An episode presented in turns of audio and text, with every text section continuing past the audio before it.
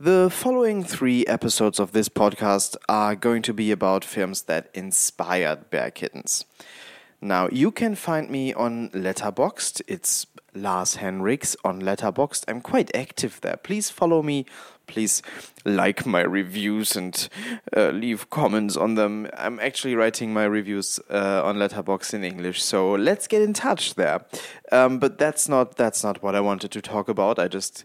Uh, I just can't not self promote if the opportunity presents itself. But I have a list there. Um, the list is called Influences on Bear Kittens. I have the same kind of list about um, Leon Must Die, but that's not our topic here now, is it? So, uh, influences on bear kittens. I will um, read the list to you now. I haven't looked at it in about a year, I think.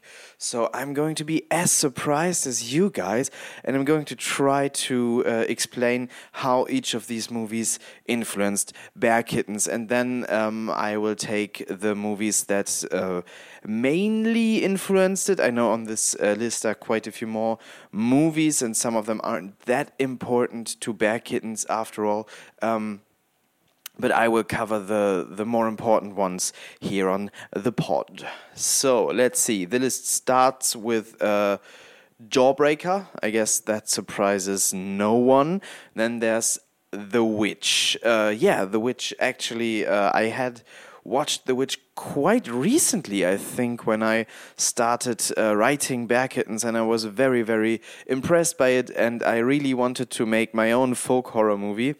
But I was uh, I was set to write and direct this um, teenage girl comedy thing. Um, but I guess The Witch sneaked its way in there, um, specifically in one scene. Um, yeah, I'm going to talk about that. I think on the next episode in more detail. But uh, many many reviewers so far have written it's a, a mixture from uh, black comedy and folk horror, surprisingly. And yeah, that's that's where that came from because I had just watched and loved The Witch. Then there's Evil Dead. I mean, every uh, independent film that kind of deals with horror themes will be influenced by Evil Dead. I mean the spirit alone, this thing of going into the forest and just shooting your movie, Evil Dead is iconic in that way. Plus, uh, we. Um, we took a few cues from some of the camera work uh, in the more horror y section of the film. Then there's uh, a movie, I think the English title is um, Suck me Shakespeare. Let me let me look. In German, it's called Fack ju Göhte, but Fuck you is uh, written wrong. Yeah, "Suck me Shakespeare is the English title. I don't know why they even bothered. Um, I actually have not seen this. uh, this is an influence insofar as that one of the characters is played in a way that uh, apparently is very reminiscent of a character in uh, Suck Me Shakespeare because the actress was very inspired by that. Um, I have had a look at that character later after it came to my attention. Uh, I don't think it's too similar, but it's the same kind of humor that she presented. There's this certain way in which. Um, uh, they they are called Assis in Germany, so lower class people from uh, schools that aren't that good with maybe uh, IQs that presumably aren't that high um, are talking and she's mocking that way. I have quite a few problems actually with that kind of humor because it tends to be quite racist. Um, I don't think it is in our case or with uh, or, or uh, Suck Me Shakespeare as far as I've seen in there. Um, so so in, in, in, in these two cases I quite like it. Um, but uh, yeah I included it there because apparently the uh, the actress was very inspired by the delivery uh, of of the lines one of the actresses in Suck Me Shakespeare had. It's quite a different thing but inspiration is what it is right? Then there's Heathers. Uh, we're going to talk about more about Heathers on this episode. Um, but yeah I mean that su should surprise no one. And there's Chicago. uh, yeah, I mean, there's there's there's plenty of things in Chicago that actually uh, that actually did inspire Bear Kittens structurally. I mean, I I don't I don't want to say this, but I mean, it's a cast of strong and criminal women. Um, so m- maybe it's some kind of Chicago Junior. Nobody killed anyone in Bear Kittens. I mean, not yet when the film starts. Um, or maybe not nobody, but most of them didn't. Uh, flashback structure, the kind of quirky humor. Um, so yeah, that's. I mean, it's inspiration. It's not the the the, the most important uh, inspiration. I'm not going to cover it in depth in these next episodes, but it's in there. Um, then there's oh and by the way uh, i made this list together with uh, nissan. Nissan did the set dressing and the costumes and uh, all of that and, and she edited the film. So uh, i think chicago is more one of her inspirations doing all that than uh, than it is one, one of mine um, writing and directing it. Uh, then there's the neon demon. Um, yeah i think there, there's a character in Bear Kittens that is basically uh, a personified neon demon um, uh, per, per, persiflage. Um, you will see it. There's a scene even in, in Bear that directly references uh, the ending of Neon Demon. If you've seen Neon Demon and you watch Bear Kittens, you will see what I mean. Uh, yeah, I will cover that one in depth too, uh, as well as Cannibal Holocaust. Cannibal Holocaust isn't actually, I can say this now, uh, that much of an inspiration. It gets referenced. Um, it's important for one scene. Plus, it's a controversial movie, so I hope uh, more people will listen to this podcast when I cover Cannibal Holocaust. Then there's uh, Kill Bill Volume 1. Um, again, I think more one of uh, Nissan's inspiration with the editing. You will, uh, if you if you observe uh, Nissan's style of editing closely, you will see that um, she's quite influenced by the Kill Bill style uh, edit editing school. Uh, I love that. Um, I can't do that. I don't have the patience for it. It's it's it's like a puzzle. It's amazing. I think what she does, uh, and I don't ever want anyone but Nissan to edit my movies. Uh, so yeah, Kill Bill obviously is an influence. I think also with the structure where we have the um, the main plot line in the forest, but then the flashbacks that have quite a different style of filmmaking. Um, that's also taking cues from Kill Bill. Then there's Little Britain, uh, which is mainly an inspiration for the kind of humor uh, we employ. It's it, it was an inspiration when we did all the improvisational work that led to the script. Um, yeah, there's there's not more to say than that. Then there's it. The look of it is what we described to the color grader um, before he did the color grading for the forest scenes. Um, we said that we liked that kind of grading and we would love uh, him to pursue a similar path, which he did. So, in, in that sense, it is an inspiration for Bear, Bear Kittens. Then there's Monty Python's The Meaning of Life again one of those inspirations, one of those things that inspired us during the process of improvising, the kind of humor, um, the kind of very cynical, black, but also silly. Um, and almost slapsticky humor at times that hopefully uh, always still um, comes across as somewhat intelligent. I hope. I hope. But so far, nobody has said anything to the contrary. Then Stand By Me again like Evil Dead, if you are making a movie about young people in a forest uh, with with even a slight uh, coming of age um, component to it, then Stand By Me will be one of the movies that inspired you to it. Uh, Stand By Me will be one of the movies you will reference. And even if you haven't watched Stand By Me, you will do it subconsciously because it's so, such an important movie for our um, society. Yes, yes, it's that deep. I've actually watched Stand By Me on a on a bus once. Um, I'm gonna I'm, I'm, I'm gonna cover Stand By Me in more depth later. The Blair Witch Project, uh, I could just say again what I've just said. Uh, same thing applies here, and I'm gonna cover the Blair Witch Project in more depth too. And then there's Mean Girls, which is one of the movies I'm gonna talk about now.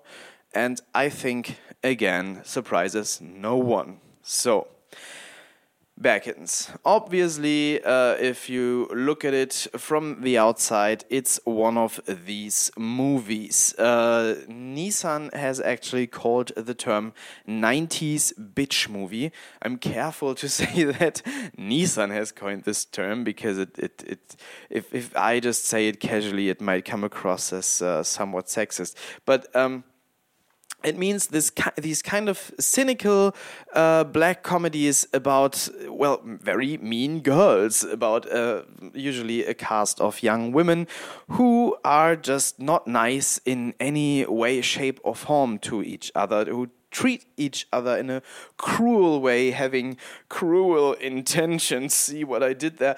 Um, and uh, yeah, there are actually many of these, so that they to me, form a mini genre to which Bear Kittens definitely belongs. Um, the three movies I'm going to talk about are Heathers, Jawbreaker, and Mean Girls. And uh, calling these 90s bitch movies is actually um, not not factually correct because only Jawbreakers is really from the 90s. Heathers is from uh, 1988 and it's my favorite one amongst these threes.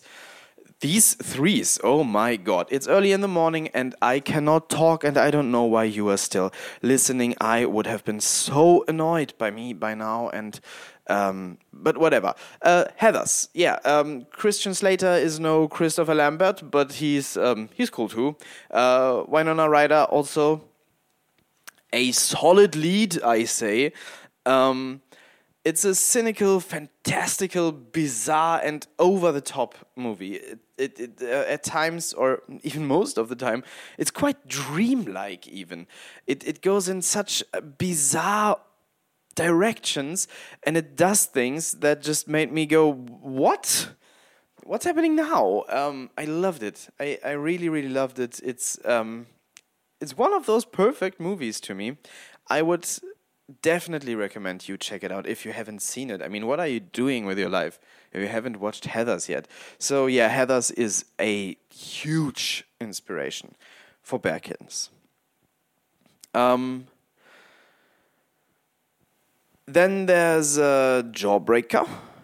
Um, Jawbreaker is funny and stylish, very, very colorful, but also very, very cynical and cold. Um, it's not as memorable as Heathers in some way, but it's very quintessentially 90s. Uh, and I like it. I don't love it as much as as Heathers because because um, while being very cynical and dark and uh, evil, Heathers still had some kind of warmth to it, and I think this is something that Jawbreakers is lacking, but it might be something that Bear Kittens is also lacking. So um, yeah. Uh, take from that whatever you want. Um, no, Jawbreakers is is uh, fantastic. I just like Heathers more, but why even compare the two? Very different movies. Uh, very great cast uh, in Jawbreakers, and as I said, uh, the look is just it's so colorful. It's so fun, um, and delivering such a dark and cold movie in uh, such a colorful and fun look. It's also quite quite unique. Um, yeah, check it out if you haven't already. And uh, last of the three of this little episode is um, Mean Girls. Mean Go Girls is a lot less cynical than the other ones. Uh, I think in the 90s, uh, humor went to the extreme uh, regarding the cynicism and then in the early 2000s, it came back to being a bit warmer. There was a new sincerity to it. Um, I think there is even a YouTube video where I just stole that term. Um, let's not pretend like I'm more more clever than I than I am. I'm just watching YouTube and and uh, saying back what YouTube says to me. But I've seen this video about um, uh, I, I, think it was about sitcoms. So early sitcoms had th this uh, schmaltzy, family-friendly humor. Then um, that got completely thrown overboard by uh, shows like Seinfeld, uh, and it was very uh, edgy to to be very cynical and cold. And then in the 2000s, um, this new sincerity came. So. Um, yeah, uh, I don't know an example for early sitcoms, but then there's obviously Seinfeld or uh, Married with Children, I think it's called, like shows like that, very, very cynical, very cold. And then uh, there would be shows like Parks and Recreation or Community, uh, which would be very sincere and uh, in a way warm again, but in a different way than it was before. And I think you can see a similar thing happening in uh, comedy movies, and uh, Mean Girls is definitely an example for the 90s bitch movie. Um, not only Jawbreaker, like Cruel Intentions too, stuff like that. Um, and I think that even bled into horror, like lots of 90s horror is very soapy, uh, even sitcom me. So there's there's this teen uh, comedy aspect to horror too, which is interesting that that, that horror would merge with teen uh, teen comedy so well, which I think has something to do with teen comedy being so dark and so cynical at that time. But so then Mean Girls sort of takes that into this new direction of this new sincerity. Um, mean Girls is very sitcomy, very clever. I mean, Tina Fey wrote it. What am I even why am I even saying this? That's obvious. Um, yeah, but it's uh, it's also a very good movie. The warmest of these, I think. The um, just just just coming from a standpoint of looks. Um, this one doesn't have such a distinctive, memorable look uh, like Heathers or Jawbreakers have, but it has uh, more lovable characters, definitely. And um, yeah, go check it out. Talking about these movies, um, I have just shot a series. It's called F60 Kamikaze. And in this series, there is a dialogue between some of the characters uh, where they point out that um, movies directed at teens, very young teens, um, less so young adults. But let's say movies directed at teens from the 90s, also from the 80s. Yeah, movies from that period for young people do get treated differently depending on what gender the target audience has. I mean, like, let's look at Star Wars. Star Wars is a children's movie. Star Wars isn't an intelligent thing, and yeah, now um, Disney completely ruined it for everyone. But before that, if you, like me, uh, are a film nerd uh, and you and you um, you have great taste, there will be some of these um, 80s and 90s children's movies in there. But it will be children's movies for boys, like Star Wars. Now, there are these teen movies for girls, and these get looked upon as a lot more stupid than the ones for boys. And I think uh, my notes just fell to the ground. I think that's that's completely sexist. Um, at least it's completely stupid for example, a movie like Jawbreaker or uh, or even the later Mean Girls or Heathers, uh, these don't get taken as seriously as um, comparable movies for a male target audience. I think looking at Letterboxd, looking at Letterboxd reviews, uh, this is a trend that's sort of corrected right now. It is correcting itself. Um, these movies do get more credit right now, so that's good because because it's stupid to take them less seriously than um, yeah uh, movies with a similar male target audience. If we've done our job right, Bear Kittens will remind you of films like Heathers, Jawbreakers, or Mean Girls, or I don't know, Cruel Intentions, or whatever the the teen comedies you've watched are. I hope it will.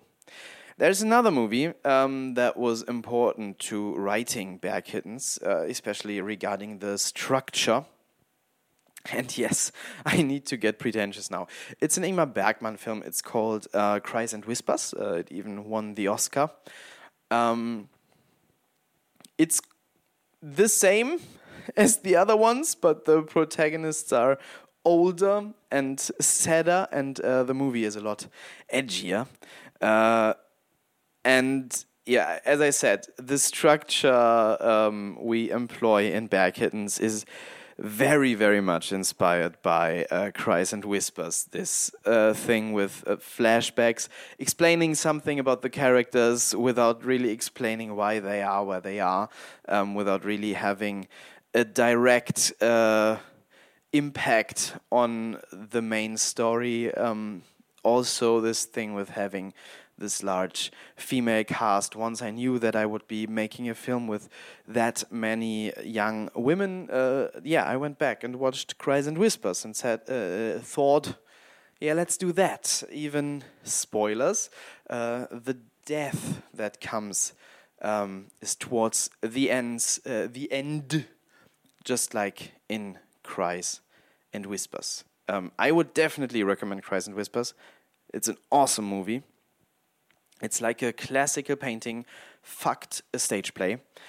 Um, Bergman and his DOP Sven Nykvist, uh, they are they are like I think the most amazing filmmaking team in history. I don't think we would uh, remember Bergman that fondly without his work with uh, Sven Nykvist. I realized that Bergman's most famous movies were made with another DOP, but I think his best movies are definitely the one he made with Nykvist.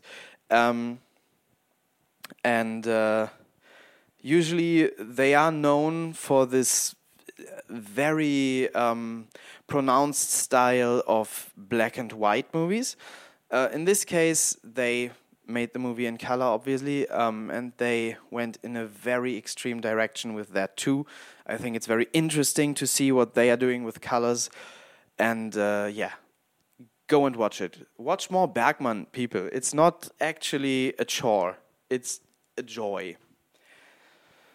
Yeah, that's that for today. Um, let's see, let's see. Next episode, more movies. See you then.